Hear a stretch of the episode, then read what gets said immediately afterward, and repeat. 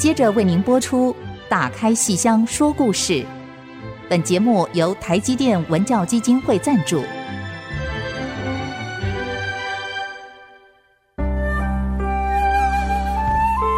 打开戏箱子，看见台上的精彩一刻。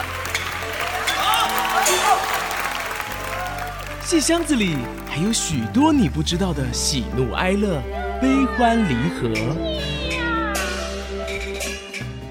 让戏曲专家王安琪、罗世龙和您一起打开戏箱说故事。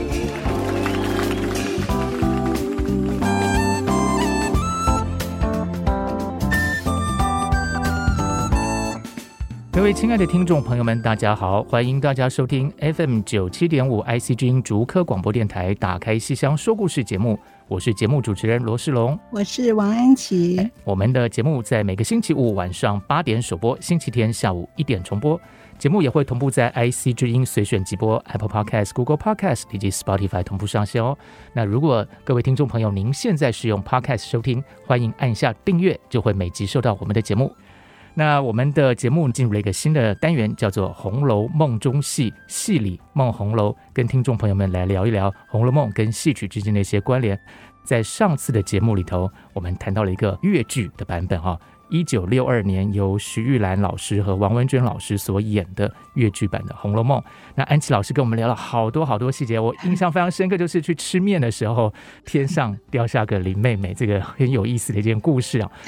那我们上次好像其实谈到过说，哎，在台湾似乎至少以我这个年纪的听众朋友来讲，好像大家对粤剧不是这么的熟悉，但我听安琪老师说，好像以前。哎，有一段时间还蛮多人去听粤剧的。是啊，那个世龙上次还提到说。啊，你们那个年纪的人都不知道粤剧，一听还以为是越南的戏。哎、在此认 错，现在已经懂了，不会再搞错了。对，我上次听到以后，哇，目瞪口呆。然后原来越剧跟越南的戏有关系，因为电视上有的时候会播那个什么泰国连续剧。对呀、啊，那叫简称泰剧嘛。泰剧。然后台湾的剧简称台剧，对，这个是粤剧，就是越南的。那可是我我说的，以前台湾有一阵子也演越剧哈。可是这个以前真的是很久很久以前了，就是像我这个年龄的人的很小很小的时候，所以几乎是半个世纪以前了，哈，半个世纪以上了，哈。那个在什么地方演呢？在台北西门町的红楼，好，那个红楼戏院八角红楼，不知道各位有没有去过？嗯，它好像算是一个古迹。那我记得我大概小的时候五岁六岁那个时候，那凡是去红楼，就是去看粤剧。好，粤剧我们别忘了，我们上次提过的，它是起自于浙江，浙江的嵊县绍兴那一带。好，然后后来到上海走红，所以他讲的都是吴侬软语。那个我很小的时候，当年有一些那个南方的这个，尤其是太太们、小姐们呢，就很喜欢看粤剧。所以红楼每次演出啊，其实都是爆满的，我都记得很清楚。那时候有几个很有名的演员，那个小生朱凤清，好，然后还有葛少华，还有一位旦角儿吴艳丽，好，所以这几位当年是台湾在台湾早年，大概一九五几年到一九六零年代初，那个时候非常有名的粤剧演员。可是他们只演了很短的一段日子。好，大概我到小学几年级以后，我就觉得，哎，好像他们就慢慢的就演出很少了。可是当时的一个京剧团大鹏评剧队，哈，也就是这个演京剧的演员，其中有一位啊叫周咪咪，他本来学京剧。可是后来他觉得越剧实在太好听了，他就放弃京剧，而利用他学了京剧的身段，他去唱越剧了。那么可是就他一个人，他没有办法演一台戏呀，他就拉着他大鹏的那些同学呀、学妹呀、学姐呀，就一起由京剧演员学着吴侬软语去唱一台戏。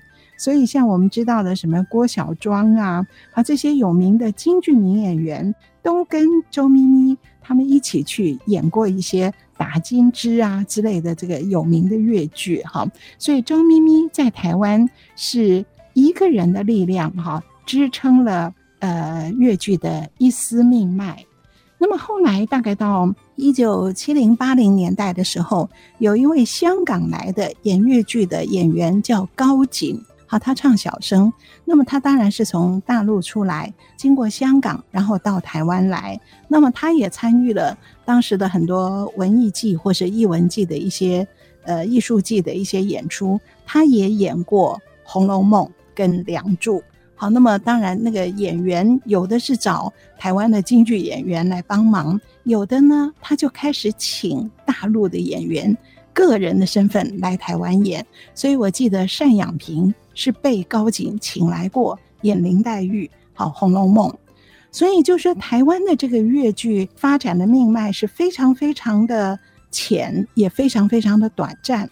那如果说台湾的喜欢戏的这些戏迷朋友们，对于粤剧有一点认识，那都是从两岸开放以后，也就是大陆的粤剧团来台湾演了之后，大家才看到粤剧。那个时候，不仅是上海的红楼粤剧团，就是我们上次讲的主演《红楼梦》的徐玉兰跟王文娟，他们两位来到台湾。已经六七十岁了，老宝玉、老黛玉来到台湾，然后在那个记者会上，我跑去看他们，然后脑海中想的都是他们三十多年前，一九六二年所拍的那个越剧《红楼梦》的那个电影的影像，所以刹那之间，三十年时空，哎，就这么。消失了，好，可是啊，这徐玉兰见我的面，我跟她说：“我说你一点都没有变，你还是那个电影里的那个气质。”哦，她就一边摇手一边往后退，不不不不，少年子弟江湖老，红粉佳人白了头。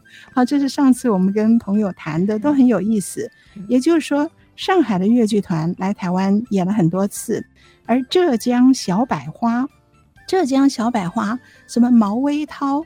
还有一位后来在大陆电视剧里面很红的何赛飞，哈，也是当年的浙江小百花。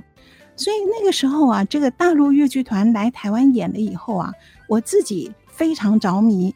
而我自己还有一个亲身的经历，就是我那时候在清华的中文系教书嘛，那我指导的一个硕士生是个韩国学生，韩国的男生。那他本来很用功的，他跟我写戏曲的论文，哈，他写的是明代的杂剧。那他本来很用功的，哎，结果有一阵子，哇，他不是迟到就是翘课，要不然就是在课堂上睡觉，然后叫他交报告，他也不交；叫他在课堂报告，他也讲得一塌糊涂。哎，那我就问他，你到底怎么回事？你明明很用功的，就他跟我说。他说：“我没没有办法，我每天跑台北，每天去国家剧院看上海红楼越剧，看浙江小百花，我整个被越剧迷住了。哇，哦，原来很用功的，但是被越剧很用功的人过于用功了。他研究戏曲，结果就真的整个迷住了。那我问他，你最喜欢看什么？哎呀，他说每一个女生都那么漂亮，一个一个水灵灵的。”我还记得这个韩国人说的“水灵灵”三个字，水灵灵的，水灵灵的江南姑娘，跟画里面走出来的一样。他说他们演宝玉、黛玉，演《西厢记》，张生、莺莺红娘，演梁山伯、祝英台。哦，他说我实在是迷昏了，我不想上课了。我那时候，我那个印象好深哦。那我还是让他过了那个学期的课，还是让他没有把他当掉，因为我觉得他还是在做戏曲这个领域，而且真的是爱上戏曲了哈，非常可爱。所以可见这个越剧吸引人的可以从各方面，你光是颜值其实就 就足以吸引人了哈。是，这是我一个呃教学的一个学生的例子。我另外还有一个例子。是我后来好到这几年比较熟的一位呃国光的戏迷朋友，一个年轻人。那他本来因为年纪很轻，所以从来没有看过粤剧。后来也是大陆的这些粤剧啊，他看了一看以后就关心粤剧了。然后那时候刚好那个西门町的这个八角红楼啊，因为我好像记得它是古迹，所以这个红楼好像以古迹的身份，市政府还是文资局我忘记了。就是办了一个回顾展之类的，好，所以把红楼以前的很多照片，好外观跟里面的演出的一些照片，整个出了一个册子，整个办了一个以红楼这个地景为中心的一个展览。那我认识的这个年轻的戏迷朋友，当时在读硕士，哈，是北艺大还是台艺大的，我忘记了。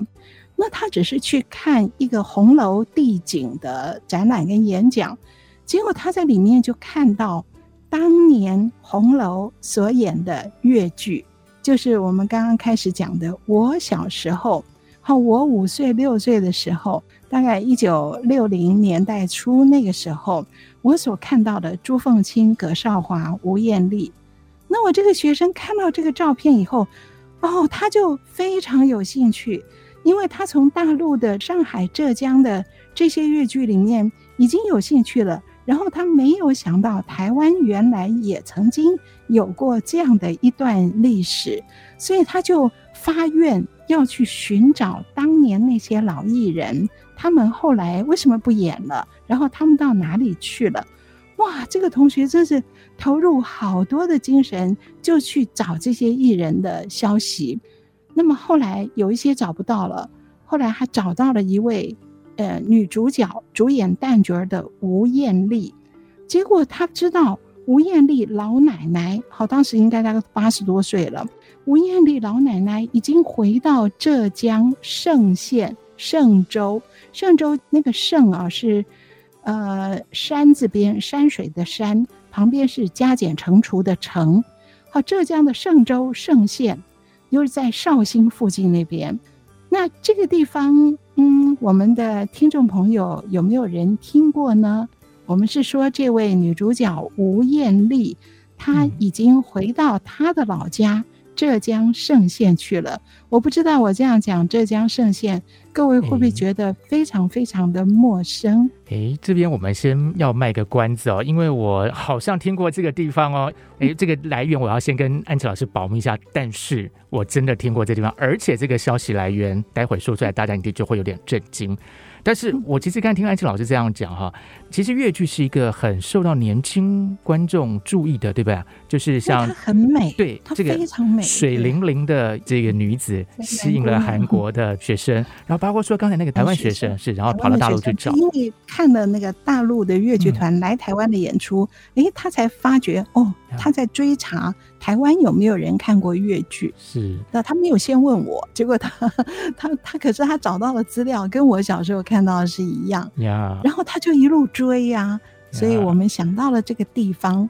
我就怕我们的听众朋友不太熟悉，但是大家不要担心，因为这现在我们刚好讲到圣线的时候，我们现在已经正在追一个嗯神秘嘉宾，然后待会就会出现在我们节目里。我们先进一下广告，待会我们就马上把这个神秘嘉宾跟圣线有关的，就把它追过来给各位听众朋友们听听看。休息片刻，马上回来。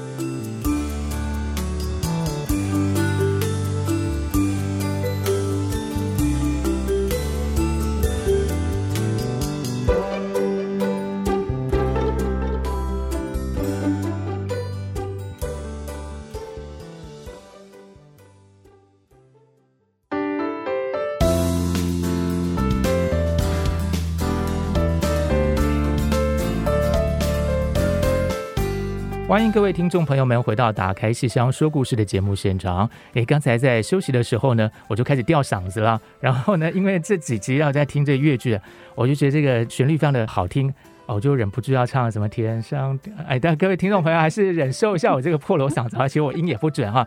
但是呢，正在我们刚才在休息的时候呢，我们就去追到了一个跟嵊县非常有密切关系的，就是我们的。噔噔，我们的亲爱的制作人，哎，我们的东东也今天来到我们节目现场，来，东东跟大家 say hello 吧，嗨，hello，大家好，东东，是，老师好，老师好，嵊县就就把你追来了，对，因为其实我听到这一集的时候也很激动，因为我老家就是嵊州市，就是嵊县，对，因为我父亲是四九年的时候从那边过来的，是是是，所以你回去过吗？呃，我回去过很多次，因为我们每年都要回去扫墓。那你对你的家乡圣县是有什么样的印象？呃，它现在那边其实已经非常的发达了，但是里面还保留了很多，比如说，呃，像古城墙、古城门，然后我们住的那个宾馆的旁边呢、有一个很大的公园。其实每天早上一大清早都会有人在那边唱粤剧，所以那个时候我们进去 check in 的时候，第一次那个柜台就问我们说：“你们要不要住在比较安静的那一边？因为 因为另外一边每天早上都会有人唱粤剧。”我说：“那我当然要住那一边啦。”结果果然每天早上六五六点六七点。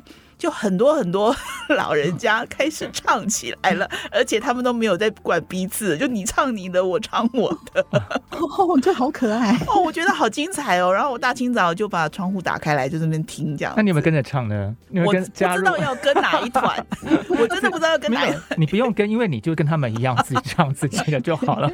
我在听那些粤剧的时候，其实我是觉得感觉很温暖，因为第一次接触粤剧，并不是在嵊州市的公园那边。我是在这边听到小百花，嗯，对，然后听到他的念白花，对，听到他的念白，居然跟我爸的乡音一样的时候，我真的好激动哦。然后我就很兴奋的回去跟我爸说：“爸，我听到一个我完全听得懂的。”他就说：“那个就是以前他们在红楼会听的戏。”对，哦，原来这样子我才接起来，原来从那边过来的这个戏跟我家乡是有渊源的。我觉得很感动。所以你也看过浙江小百花？对对对，那个时候我觉得除了他的念白唱白我都听得懂之外，嗯，我觉得他的节奏比京剧和昆曲要来的轻快，要轻快。对对对，对，然后听起来也很活泼。整个戏的感觉就水灵灵的，对对对对，听起来就特别开心。那我就很期待说，希望他们以后常常来，我可以常常听到。是是是，而且对台湾的观众来讲，虽然听不懂他的语言，可是那个语言本身是有美感的，对，啊，听起来很舒服。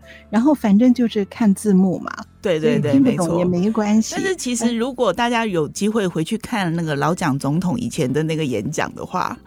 有些乡音还蛮像的，哦，所以他也在唱粤剧，就是那种在家有奉化乡音跟嵊州市的乡音还挺像的，对 对对，对，哦，所以居然我们以为是越南的戏的粤剧，老师老师这样子让我觉得很惭愧。老师，我现在已经完全改过了，现在并没有把它想成是越南的，我现在知道，我觉得很好玩，很好玩，而且很代表现在的年轻人对这个戏曲的认识。是嘛？我们的制作人年纪也很轻啊，嗯，可是竟然他知道嵊州，而且他亲自到嵊州嵊县，会看到公园里面每个人都在唱粤剧，我们实在不太能够想象这样的场景。但是我们今天在台湾也不太可能看到整个公园里的人都在唱歌仔戏，对不对？是，我就很难想象那种场景。所以您是哪一年回去？每年都要清明节前回去，每年都是家家户户在唱粤剧。其实他除了冬天下雪的时候，应该每天都有吧？我下次回去的时候，我录影好了，我特别录影去把它录下来。你下次下次到那边的时候，我们就来做一个什么？同步的连线，同步连线，让我们让我们对直接听一听看。好，没有问题，我我就一个一个老人家这样拍过去。但是你每年都回去，然后你住在那个宾馆，都没有学起来吗？就每天听耳濡目染都没有。对，我我平常在台下听，我也不会跟着唱，除了四郎探母之外。因为我觉得我们今天其实 其实其实今天在我们录音室，除了我们东东制作人之外，其实我们另外一位制作人也在。我觉得待会儿我们一定要大家一起来唱两句，跟大家分享一下。我们从呃至少我啦哈，从不认识粤剧到开始觉得粤剧很可爱这样子，一定要跟大家分享一下我们对粤剧的爱。对，我们这两位制作人哈，东东跟信鸿哦，都是戏迷啊，对什么戏都看。看了，每天跟他们讲什么，他们口袋里就掏出一大叠戏票出来。对，所以所以那个今天难得大家都在，对不对？那我们待会儿一定要大家来，好，跟大家。对，好，那我们先回到嵊州这个主题。嗯、我刚刚怎么会提到嵊州嵊县呢？我是提到说我们在台湾，就是我忘了她是台艺大还是北艺大的一个硕士生，哈，一个女生，哇，她是去红楼。看那个红楼的这个一个展览或者演讲，然后再发觉哇，原来台湾以前那么久那么久以前还有人在那边演越剧哦，他就想追查这几位老艺人他们现在在哪里呀？他想去做这个田野调查，结果他在台湾找了个大半天，你想他到哪里去找呢？因为他会跑到区公所、户政事务所去找，哎，就是这个同学好厉害。然后后来真给他找到其中一个人。叫吴艳丽，说这位吴艳丽当年的舞台上的旦角儿，红演员都演女主角的，她已经回到了浙江的嵊县去了，在绍兴那个附近的嵊县，就是刚刚我们这个制作人东东所谈到的嵊县。哦，所以我这个学生说，听说吴艳丽已经回了嵊县，他就要去追耶，他就真的订了机票，追到浙江，追到嵊县去。那他走之前跟我打过一个电话，哎，我就问他，你搞清楚了，你已经问到了他的地址啊，你跟他联络过了？他说没有，我没有确切的地址，我只知道他回去了，大约在某一个方位。那我说你怎么去找？他说没有关系，我去了那边，还是去那个区公所之类的地方。哇，所以他好厉害，他从台湾的什么区公所、户政事务所，一直找到浙江的区公所、户政事务所。然后到了那边，我就很关心呐、我就想你不要流落在那里，都都都钱都不够了，会不会这样？然后找不到人，哎，结果他真的很厉害，他说他就去那个区公所之类的地方查访，就真的查出来了。他说怎么查出来的呢？就是一听说是台湾的唱粤剧的，回到浙江他的老家，然后那边的人就知道说哦，有这么一个人。大约住在某一个小区，啊，然后这个学生啊，就挨家挨户去到那个小区去找这个唱越剧的，所以他就跟我说的话跟刚刚我们制作人说的一样。他说他到了那边的公园，进入那个小区，每个人都在唱越剧，他就想我这要怎么找啊？可是呢，也就连起线了，只要问是台湾来的，竟然就有人给他引路。然后他就找到了哦，我听了以后我觉得好感动哦。我只听过盐门托钵讨饭，我没有听过盐门做田野调查。所以后来他就真的是找到这位老奶奶，然后就赖在人家家里访问哦。后来还拍了一些照片回来，然后他的硕士论文真的就写了台湾当年一九五零年代的红楼的名旦角儿吴艳丽耶。好厉害，我佩服的不得了。就是说，虽然粤剧在台湾的戏迷不算多，可是真的是爱上了以后，就有像我那个韩国男生一样的，也有像这位忘了是台艺大还是北艺大的，哦，硕士论文写到这样的地步，所以这种铁粉，哦，真是让我们觉得。很感动，然后台湾还有一个，虽然我们说喜欢粤剧的人不多，可是还是组织在一起了，组织了一个叫爱乐社。因为我们听到爱乐社，还以为是这古典音乐，合唱对 对，其实不是那个乐哈，是是是越南的乐，是，是爱乐剧的。然后爱乐社，他我记得当年是以这个蔡欣欣老师为核心。因为欣欣老师也是看了这个浙江小百花跟上海的红楼粤剧，非常喜欢，所以呢，一批戏迷啊，还跟欣欣老师的学生们，他们就都凑在一起，每天看戏，也跑到大陆看戏，就组成了台湾爱乐社。我觉得很好笑，他们都很爱戏。我我记得欣欣老师有一次说，他那天半夜，他们家楼上着火，然后他们就慌忙起来，然后就要逃出去啊。然后逃出去以前，你总会想要抓一些东西啊。他下意识的就去抓了一叠戏票，我就觉得很好笑，因为他也是推荐学生看戏，还帮学生买票，然后这些东西都是钱呐、啊，而且一旦烧掉了就啥都没有了，所以他下意识第一把抓的不是自己的皮包、手机，而是那一叠刚刚才整理好的戏票。我真的很好笑，入骨了。可见这些戏迷们，嗯。啊，这戏迷们爱上戏的时候啊，嗯，有很多人是什么戏都看，而这并不是说哦，我只看昆曲，我只看歌子戏，只看京剧，嗯、就是因为戏曲都相通的。你更扩大一点，戏剧跟戏曲也都是看戏，然后看电影也是，都是一种戏剧。所以就是真正喜欢的人呢、啊。就是什么都看，所以每天那个忙得不得了的，就跟我们制作人一样，对这个戏票 随身口袋里掏出一大重要。对，那个行事历就是每天排行事历，对，就是排这个。对，是根据说要看什么戏来排当天的事情的这样子。对，对啊，对，你的人生就是这样排下来。是，是。所以有时候要回忆起说，哦，我那一年哦，那个月我在做什么事？哦，这第一印象就是我那年看了什么戏。对，然后比方说聊到某个朋友说，哦，我上次看到他的时候是在某某戏的时候看到他这样子。对，就是这样用戏串起来。是，我想很好玩。我们这个 节目因为是周五晚上首播，所以各位听众，如果你是听首播的节目的话，你这个周末就有事情可以做了，就是。那几个论文你都可以去我们的那个论文网把它找出来，你就会 你一边一边听我们节目，然后看这个现在那个网络上很容易找这些演出嘛，然后再读这个论文。哇，你还知道吴艳丽老师这个过去好多丰富的事情，所以 我们现在先进一下广告，休息一下哈。那有空的听众朋友们，你现在就可以赶快上那个论文网去把这个，说不定有那个电子档也不一定，我不知道哈，那就可以把它找出来。我们休息一下，待会马上回来。谢谢东东啊，谢谢东东。谢谢东东，谢谢东东，拜拜。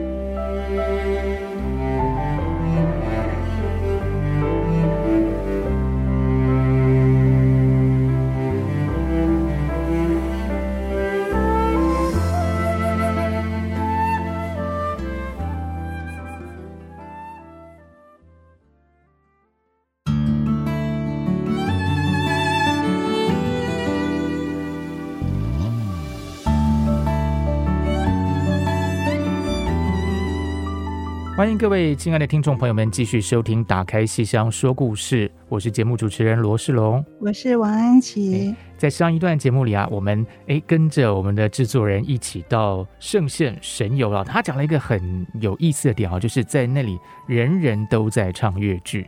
哇，我听了真的太惊讶了，因为很难想象说在二十一世纪的今天，你到某一个城市，对，你可以想象说有人喜欢，但是就是说。全部人这么的着迷，其实听了以后我还真的蛮想去的，而且我一定要住同一个宾馆，然后我一定要住在面向那个大家在唱粤剧的那个那个地方。是，所以我想安琪老师其实以前也有机会的话，也常常到大陆去看戏啊之类的。那安琪老师在大陆看粤剧的时候，呃，也是类似的情况吗？还是有更多不一样的经验呢？哦，我有一次有一个很特殊的经验。那我也很久很久以前了，大概二十来年了哈。我那一次去的时候，我本来是去看昆剧的，啊，就是第三届的中国昆剧节，好，他会专门为昆剧办一个艺术节，所以把全国各昆剧团的戏全部集中在这个，有在上海演，然后也有到其他地方演，以上海为中心哈。那我是跟朋友跟那个。现在在成大的林信惠老师，哈，我们一块儿去，我们是去上海看昆剧的。哎呦，结果那天看的时候，我觉得很不舒服。那一阵子的这个昆剧啊，弄的那个科技啊，弄那个声光布景哦。弄得我非常不舒服。我觉得昆剧本来是很典雅的，哎呦，结果他不仅剧本是很夸张，然后还弄了舞台上弄得那么桃红啊，那么一片桃红色的昆剧，桃红色的，我有时候看了好不舒服哦。然后他有好多戏嘛，那看完了这前两场以后，我实在有点受不了了，我们就跟信惠说，我不想看了。那信惠就一查，他说那个时候粤剧啊也有一个艺术节。在绍兴，好，在浙江绍兴，我们就干脆离开上海，不要看昆剧了，我们去绍兴看粤剧好了。哎，好啊，那当然非常高兴啊，一次来可以看很多。那然后呢，我们就从那个上海啊去查好了交通工具啊，然后怎么样搭客运什么什么什么，然后把时间、把戏票，哦，那个戏票很难买哦，哇，那个粤剧都是爆红的，因为人人都在唱嘛，所以，所以你要跟那个我刚才查了一下，哇，那个地方人也是蛮多的，要跟他们抢，啊、很多呀。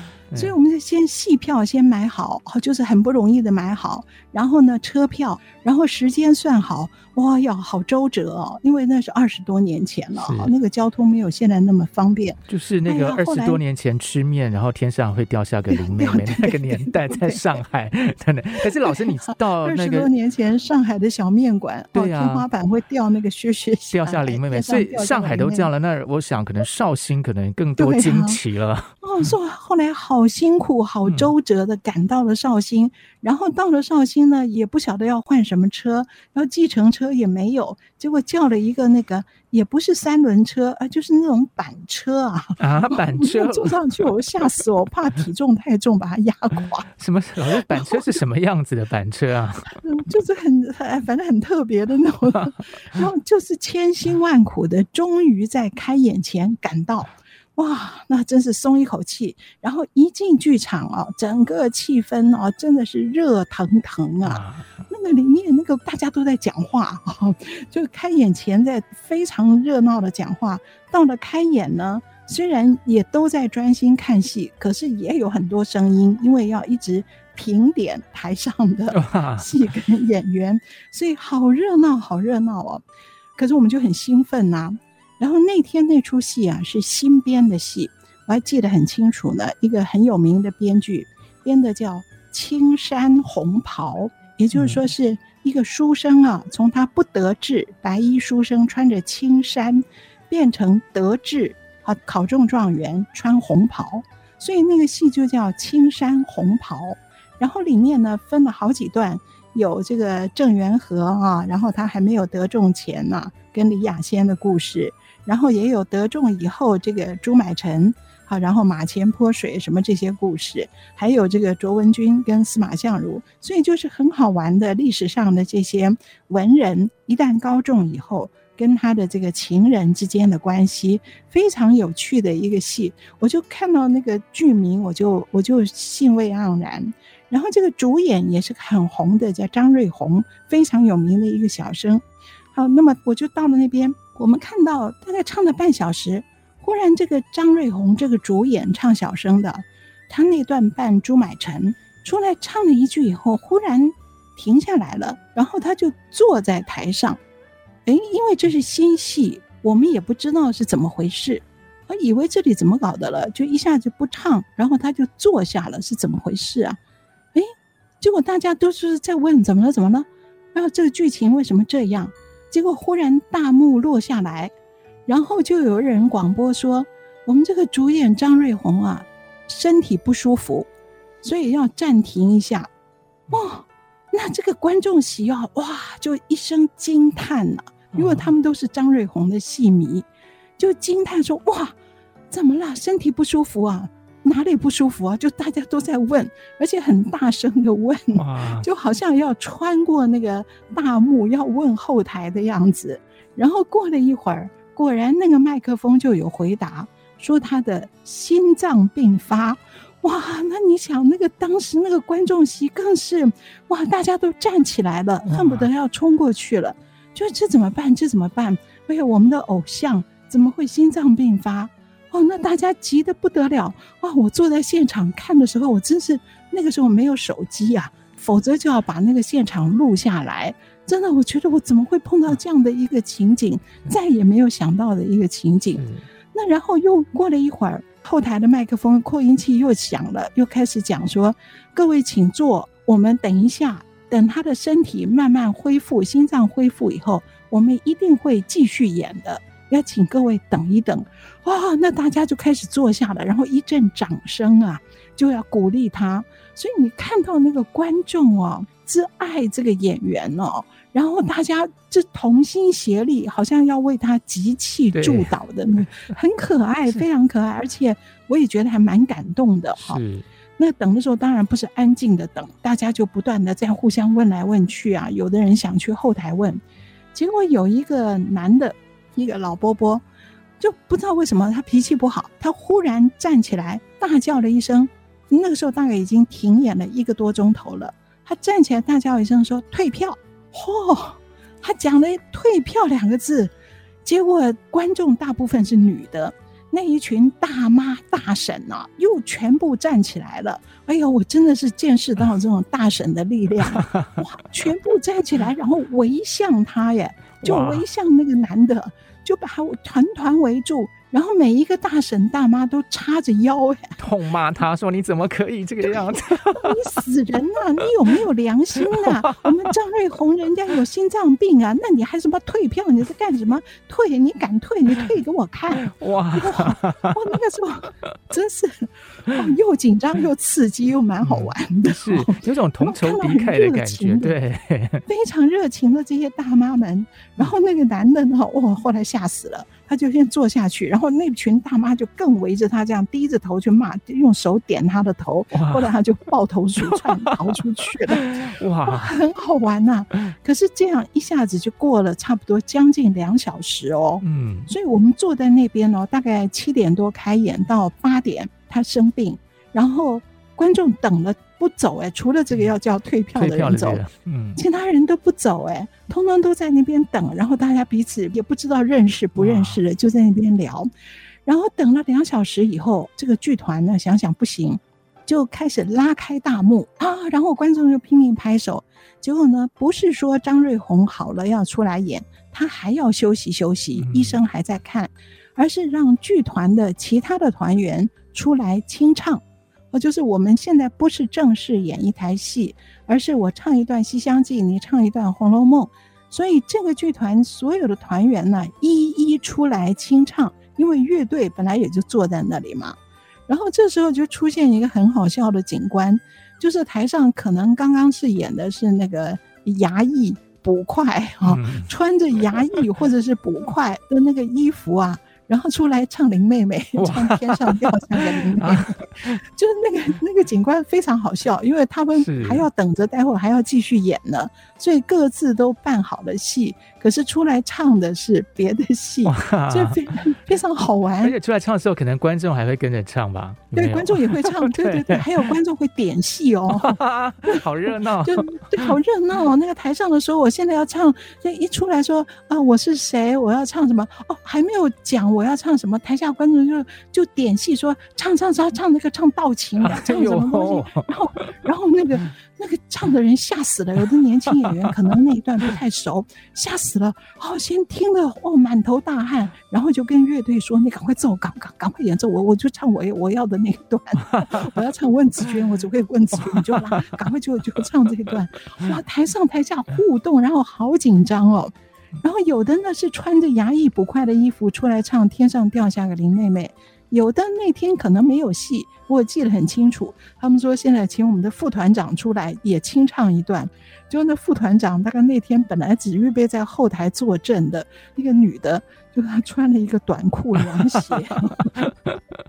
我穿短裤凉鞋自己走出来就很很邋遢，然后他也很不好意思啊，就是就就乱七八糟的这样。然后当然唱是很认真的唱。哦，那唱那段楼台会，楼台会。可是我那天我就跟林林信惠，我们两个讲说，哦，我们得到一个教训，随时随地要穿戴整齐。你真的不晓得什么时候会突然随时被 Q 上台的状况啊，结果。搞到差不多十点半，休息两个多小时，然后这个大会广播说我们张瑞红现在身体恢复了，哇，大家集体大鼓掌哦，然后就坐下来准备看戏了。然后这个大会又说，不过要稍等一下，请等他穿好衣服。我觉得这话真很好笑。然后大家又在那边又拍手，好，然后再等等到他重新登台，掌声如雷啊！又叫好啊！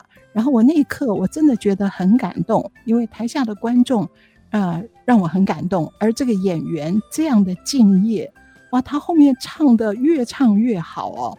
所以那一天的我看戏的经验，真的是我这辈子没有碰到过的。而且还没有完，后面还有后续。但是一切的等待都是值得的哈。我们下一节再继续来听这个故事的尾声，因为戏还没唱完嘛，对不对？对。那我们先休息一下，待会儿马上回来哦。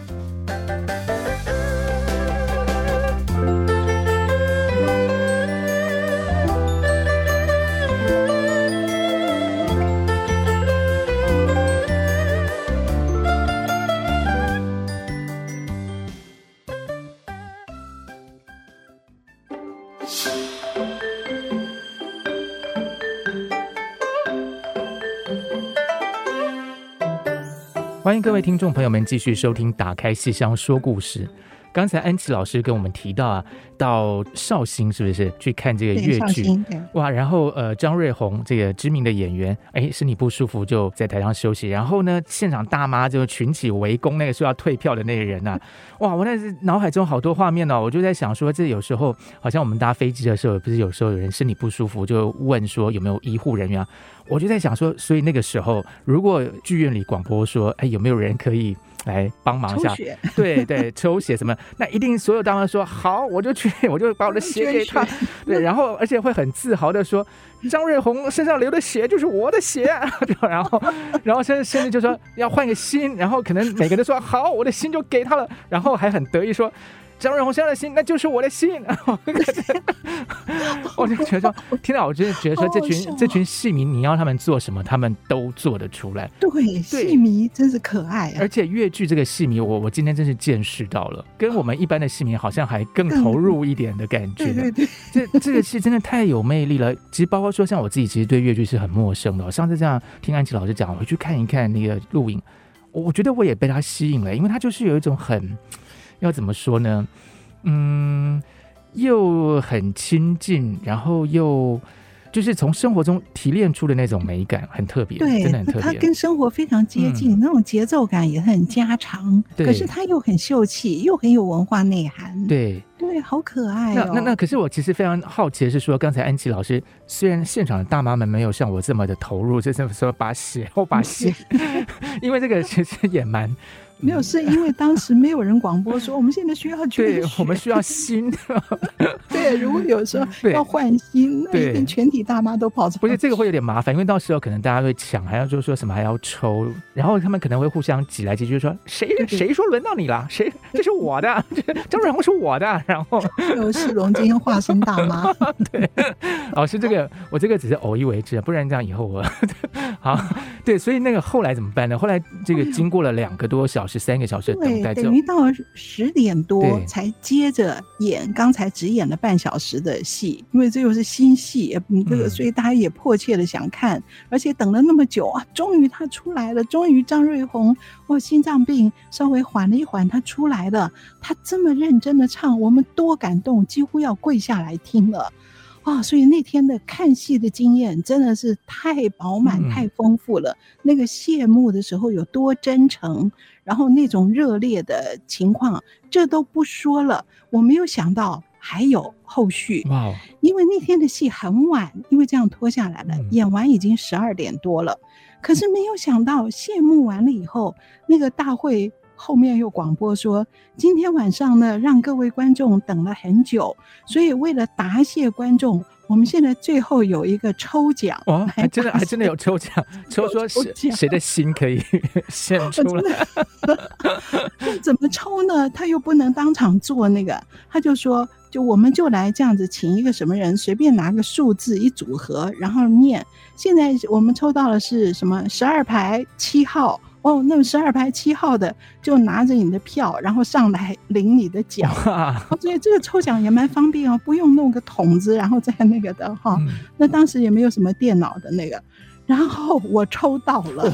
原来老师原来抽到的是您，我抽到了，而且林信惠跟我一起去，林信惠 他也抽到了，我们两个人一前一后，我们就上台领奖，然后奖品。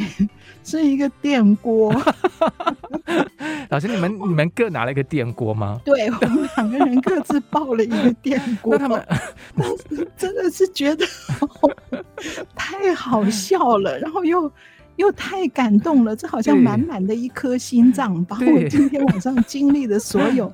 通通都在里面，而且他们竟然就可以现场准备这么多奖品，这是怎么一回事？对，大概就六七个奖这样子，然后都是电锅吗？呃，都是电锅。可是为什么一个剧团演出的时候，后台要有六七个电锅？他们是打算要这个冲州撞佛去演戏吗？然后我也不知道为什么他们会这样。然后我在，不过我想，我跟信惠两个人的可能是他们可能有作弊。因为他们大概知道我们是台湾来的，所以是觉得我们千里迢迢来。反正他这样拿出去念一个，他反正底下人看不到的是多少号码，他就对对对，我我猜是这样，我也不知道了。也但也有可能是老师你们太投入了，就因为千里迢迢来看戏，那种感动了这个上天之类的。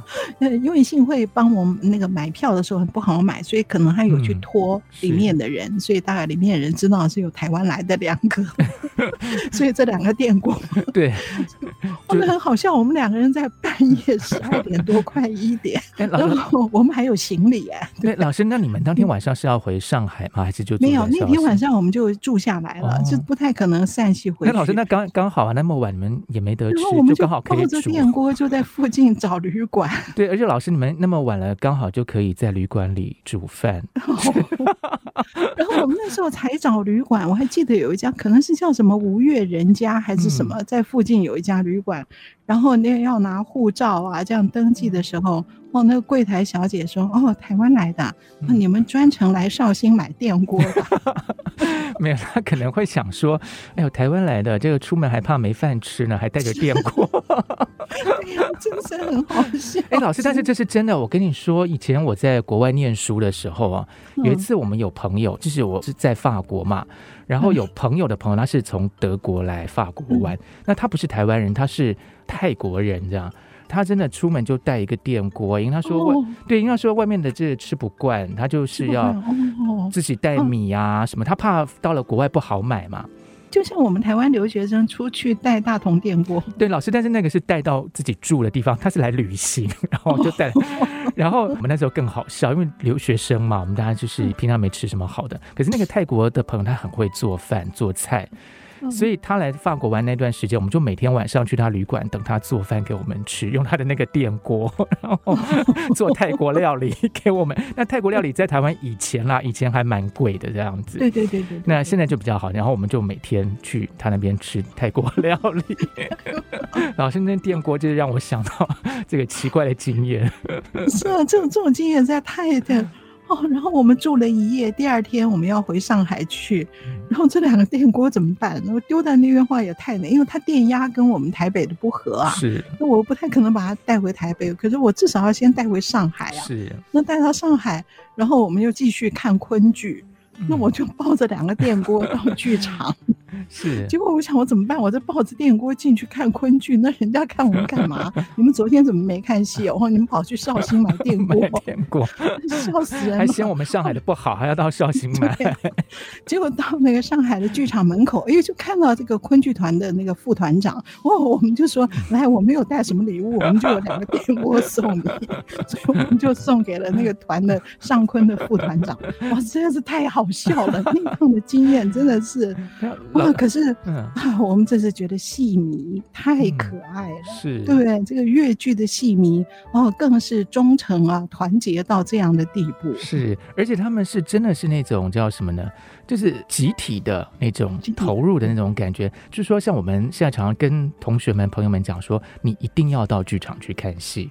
当然，有时候不得已，像我们疫情呢，只好线上看一下。那不得已，可是真的能够进剧场的时候，一定要进去，因为你会感受到那一群，对，跟你一起哭、一起笑的那一群人，呼吸，对，对，对，那种感觉真的是无可取代的。是，对，是，是。所以，我们这最近也有一些戏都陆陆续续在重新的在剧场在演出哈。对，那大家一定要记得去买票。嗯，那其实我们今天的节目时间也差不多了。今天听到非常多关于越剧的这个很神奇的经验哈。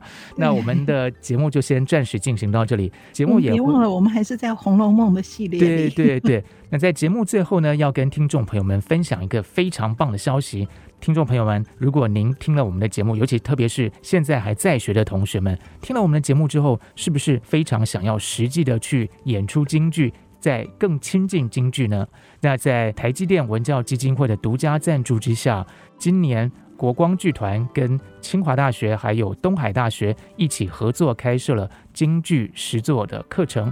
那这个课程里头呢，哎，授课老师非常多元，除了有我们校内的老师之外，特别还邀请了国光剧团非常多重量级的老师和演员来教课哦。课程的组成除了说有一般我们京剧戏曲的知识之外，那还会谈到新编戏曲，还会带同学们一起实际的演练，包括唱，包括这个身段等等。因为之后呢，会让同学们一起上台演出这个戏。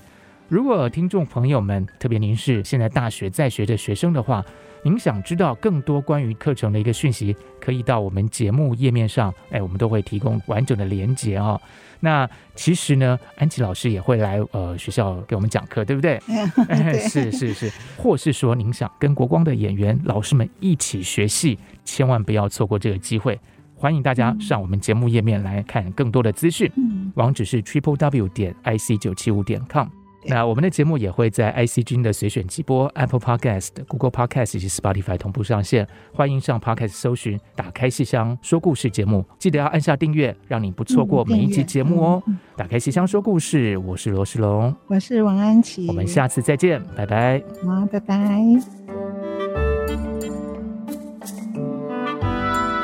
本节目由台积电文教基金会赞助播出。台积电文教基金会深耕文化经典，引动艺术风潮，与您共筑美善社会。